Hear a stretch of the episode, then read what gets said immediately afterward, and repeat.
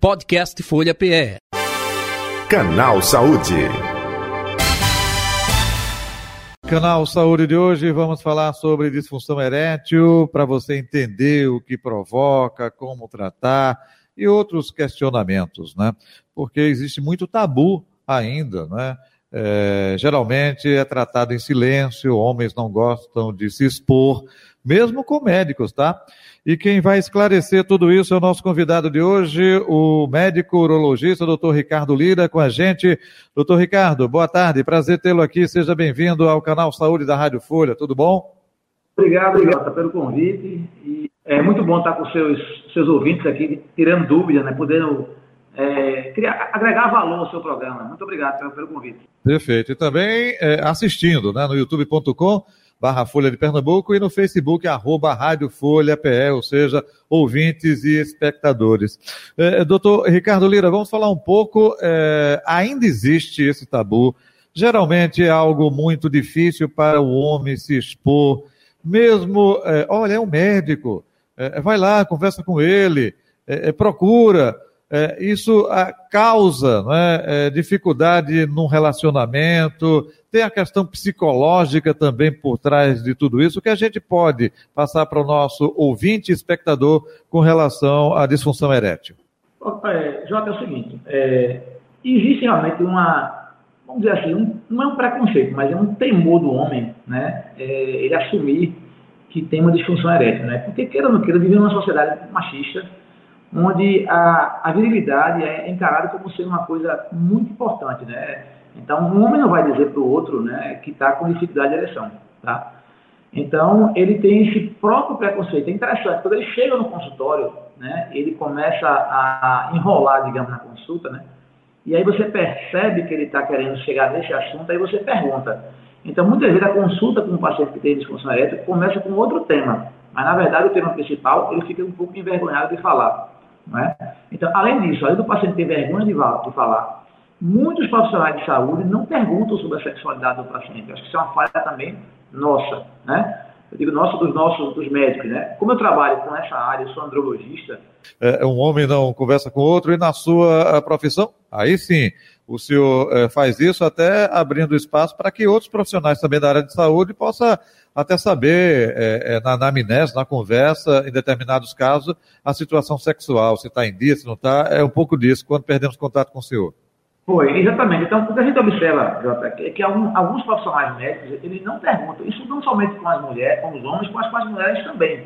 Então, a sexualidade, eu não sei por tabu, ela não é muito discutida no consultório médico, tá? Então, o cara vai para fazer uma consulta de próstata, mas o, o cara esquece de perguntar como é que está a sexualidade dele.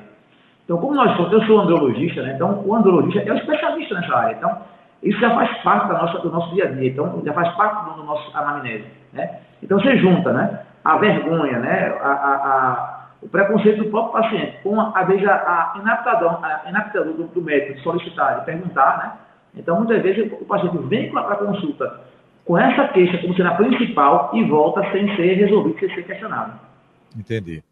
Agora, é, isso vem é, se alterando com o passar do tempo, porque hoje o mundo não é, é, é da internet, mais próximo de fazer consulta, você já é, faz a pesquisa lá para saber se tem algo semelhante ou não. Opa, eu já estou desconfiado disso, aí já vou diretamente.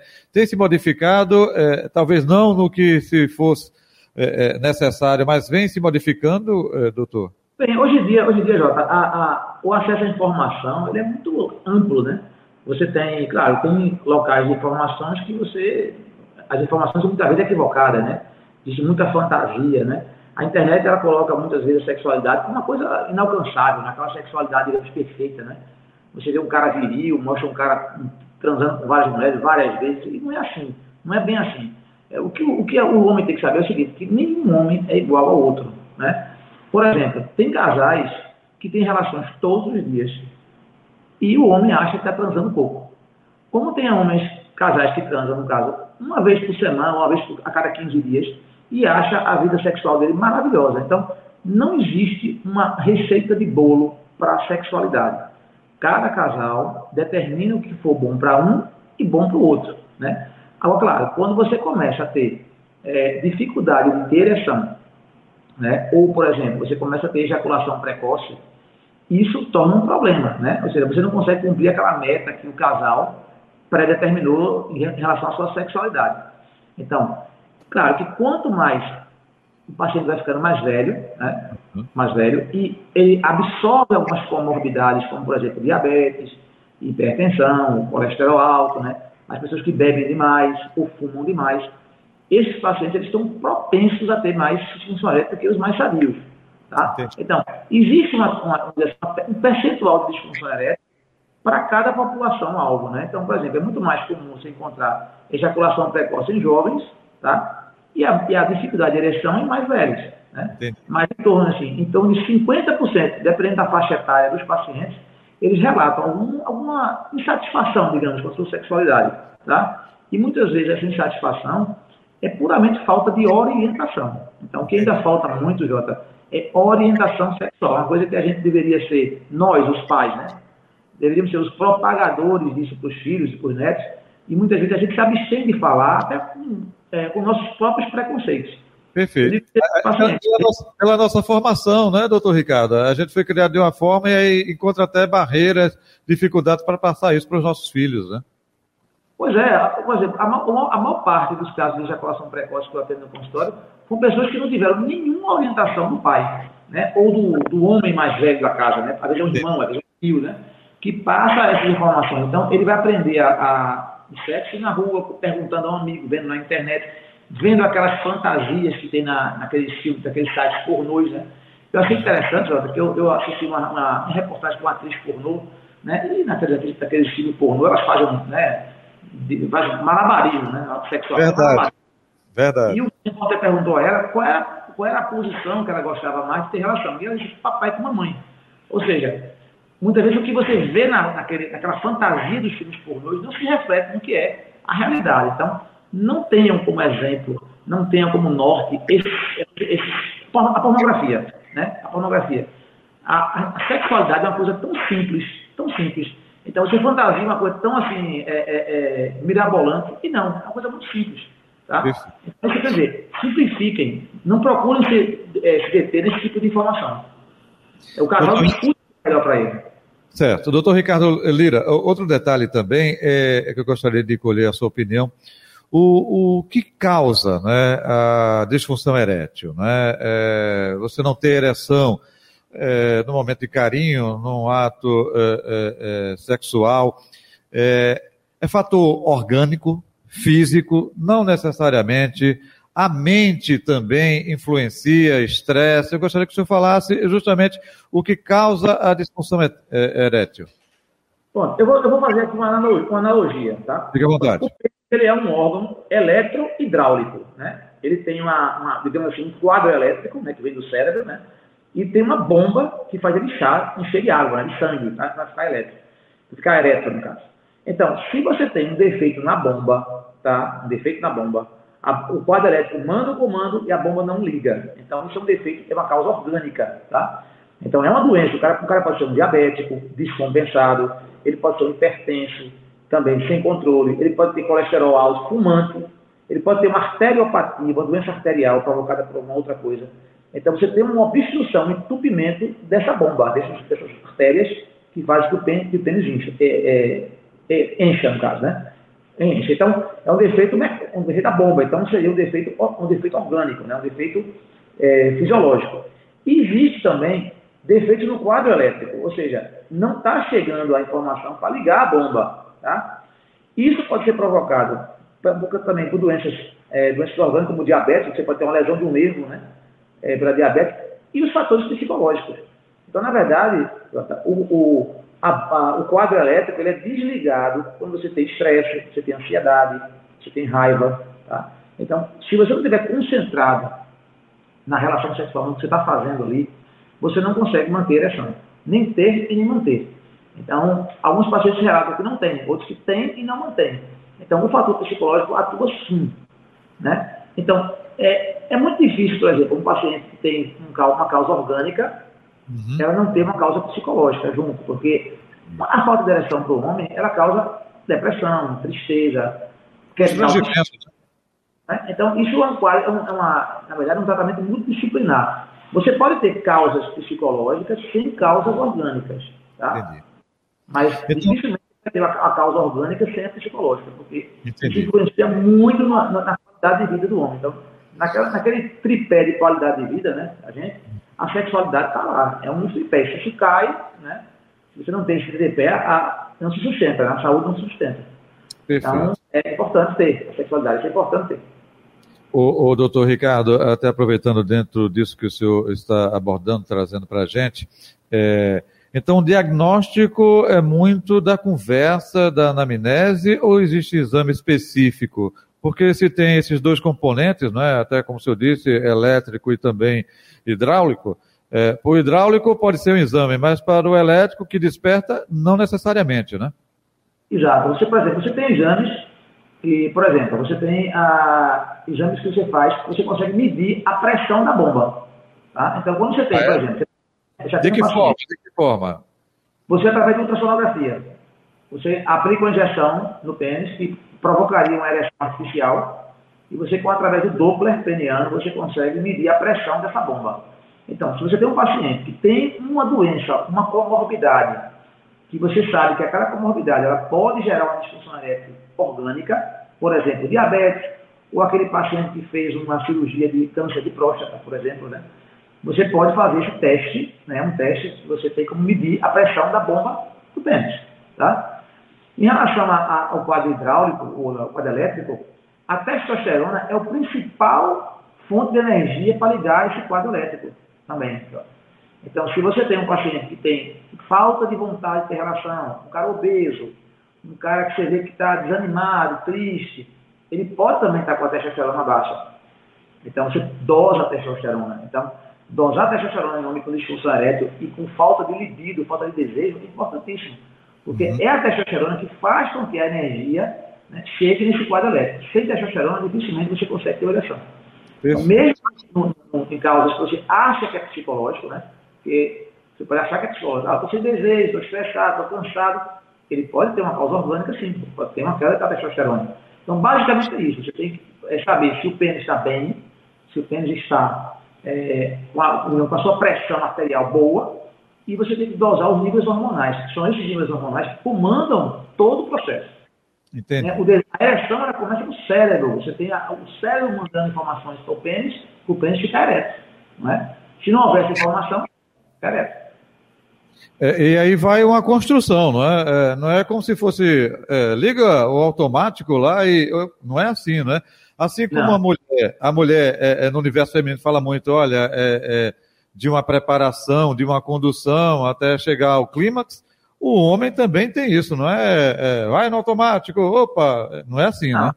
É quando você é mais jovem, né, você tem 17, 18, 19 anos, a sua ereção é mais fácil, até porque você está uma, uma pessoa jovem, não tem muito muito estresse, né? Você está com o, todo o seu, seu sistema arterial né, jovem, tudo, tudo, tudo desobstruído, digamos assim, né?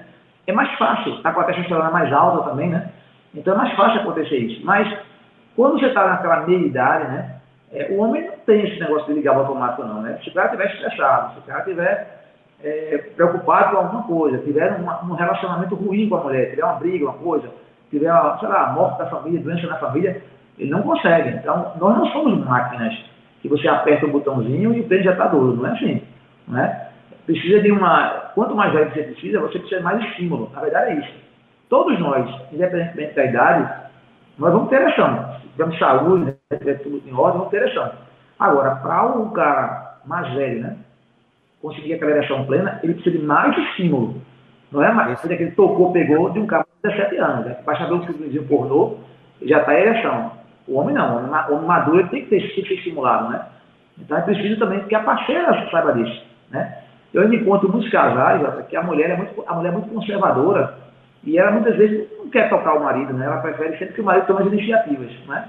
E muitas vezes o cara não consegue, né?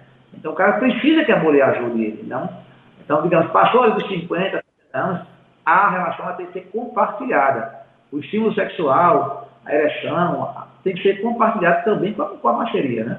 Perfeito. É, é, é, quando tem um rodízio muito grande com essas parcerias, né, aí complica. É, e fica difícil desse entendimento. Por isso que existe também uma cobrança muito grande, né?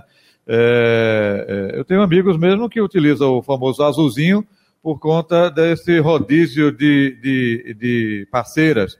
Aí diz assim, não, hoje você tem que mostrar, porque senão fica falado, as meninas ficam espalhando por aí que você Olha só a complexidade que existe. Você já vai para uma relação com esse peso, literalmente, de ter que desempenhar bem a função e, e com é, é, ereção e muitas vezes, porque senão fica mal falado aí e, e que a parceira sai. Olha só a complexidade, é uma cobrança é. muito. E aí entra o psicológico, né, doutor Ricardo? É, eu sou daquela época, né? Eu tenho 55 anos, né? Então, na minha época de adolescência, de jovem, né? Não, não, se comentava, não se comentava. Quando você tem uma relação sexual com uma, uma amiga ou namorada, é uma coisa muito do casal, né? Do casal. Né? E hoje em dia, não. Hoje em dia, eu acho que as mulheres, elas, elas adquiriram esse, esse mesmo hábito, né? Eu diria o mau hábito que a gente tem. O homem tem muito de falar do que faz, que acontece. Então, a mulher, hoje em dia, ela também comenta o que acontece. Né? Então, hoje, antigamente, você, quando, se você tivesse um desempenho ruim com a mulher, não, isso aí ficava só dentro do casal, né? Isso. E, Hoje em dia não, ela vai lá no grupo de amigas e bota assim, ó, rapaz, sai com fulano, presta não, viu? O cara é ruim. Então, você tanto pode ter uma boa fama, né? Como também pode quebrar com a fama, né? Então, realmente, o que você falou. O homem, quando ele tem uma, uma troca muito de parcerias, ele fica sempre com medo de enfrentar um novo desafio. Porque uma coisa é você ter uma, uma parceria antiga, que você já conhece, ela lhe conhece, né? Os dois já se conhecem, na verdade, né? como é que gostam da relação. E cada parceria nova é um desafio, né? É um desafio. Então, os homens já entram, já entram tomando esse medicamento para. Isso. É, é até porque esse, esse, convívio, é, a parceria não só é no sexo, o sexo também. Aí tem é, é, uma parceria mais completa, né? E quando é só o sexo, opa, se falhar, aí complica a situação, isso que está é, sendo dito. Agora, doutor Ricardo, é, como é a forma de tratamento? Depende muito, depende do que seja, se é psicológico, se é orgânico.